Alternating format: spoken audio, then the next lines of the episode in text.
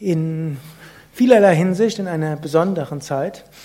Und eine der vielen Traditionen ist ja auch die Tradition der göttlichen Mutter. Eine der Aussagen, warum es Ostern heißt, ist die Ostara, die germanische Frühlingsgöttin, sehr viel zu tun mit der Astarte, der ja, Mittelmeergöttin, die göttliche Mutter, die auch wieder sehr stark in verbunden, verbunden ist mit der Isis in Ägypten, die wiederum in Verbundenheit steht mit, manche sagen mit Lakshmi und manche auch mit Durga.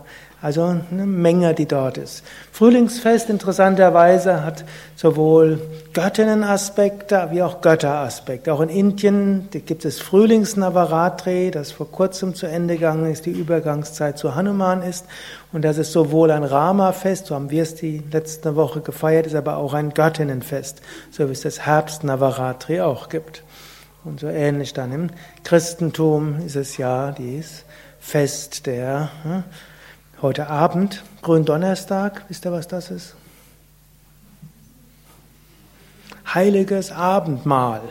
Dort hat Jesus mit seinen Jüngern Seder gefeiert.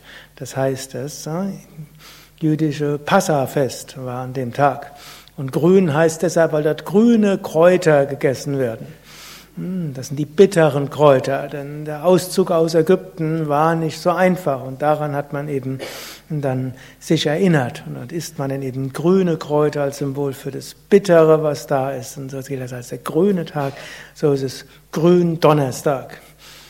Und da gab es also das Abendmahl, wo Jesus seinen Jüngern geboten hat, dann sich daran zu erinnern, er wird demnächst den physischen Körper verlassen, aber sie sollen dann deshalb nicht ihm untreu werden, sondern dann geht es erst richtig los. So. Manchmal hm, ist es so, dass Gott im Kleinen erstmal wirkt und dann denkt man, ah, es müsste jetzt immer so sein, so irgendwo angenehm und schön. So war es irgendwo ein paar Jahre, vielleicht, ich glaube, zwei, drei Jahre, wo Jesus so durch die Gegend gezogen ist.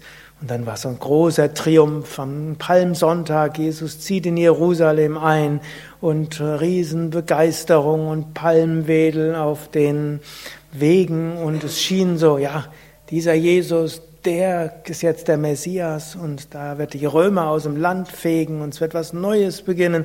Die Sklaverei und dieser ganze Materialismus und reine Wirtschaftsorientierung, was die Römer ja auch alles reingebracht haben. Und dieser äußerliche Prunk der Herodeszeit, Jerusalem ist ja hm, die letzten Jahrzehnte zu einer der prächtigsten Städte des ganzen Mittelmeerraums gewachsen. Der wird jetzt das Ganze regenerieren. Und dann Gründonnerstag. Danach hat er noch gebetet im Garten Gethsemane, hat seine Jünger aufgefordert, betet doch mit mir. Die sind alle eingeschlafen. Mhm.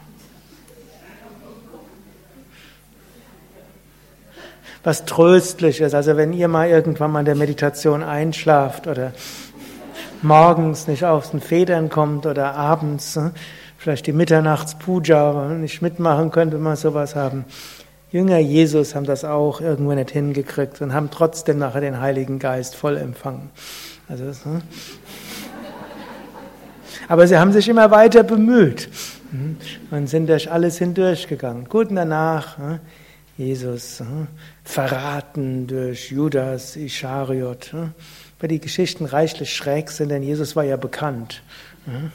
Also er ist triumphal in Jerusalem eingezogen. Also wo der war, das muss eigentlich bekannt sein. Also die ganze Geschichte ist dann schon ein bisschen mysteriös, aber jedenfalls wurde er dann gefangen gesetzt, gab es außergewöhnlich schnell ein Gerichtsverfahren. Auch die Römer waren eigentlich so schnell nicht, dass innerhalb von ein paar Stunden alle abgeurteilt wurden und dann noch ein paar Stunden später gleich gekreuzigt und dann ein paar Stunden später abgehängt und dann ein paar, zwei Tage später wieder auferstanden.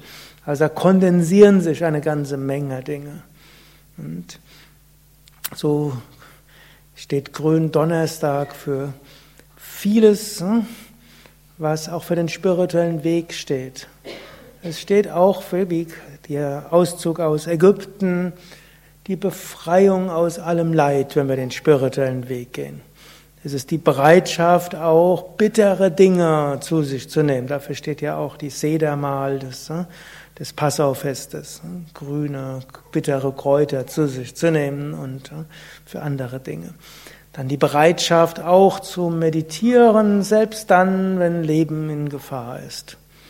Aber letztlich auch, selbst wenn wir nicht so vollkommen sind, wie die Jünger, die dann eben eingeschlafen sind, auch dann können wir immer noch zu großem berufen sein. Und selbst wenn es dann so aussieht, als ob die ganze Welt, auf die man gebaut hat, die spirituelle Welt in Brüche geht, so wie Jesus ans Kreuz genagelt wird, oder bei den Israeliten vorher in Gefangenschaft geraten sind, oder im Falle von Rama und Hanuman gab es ja auch alle möglichen Geschichten, die nicht so schön waren.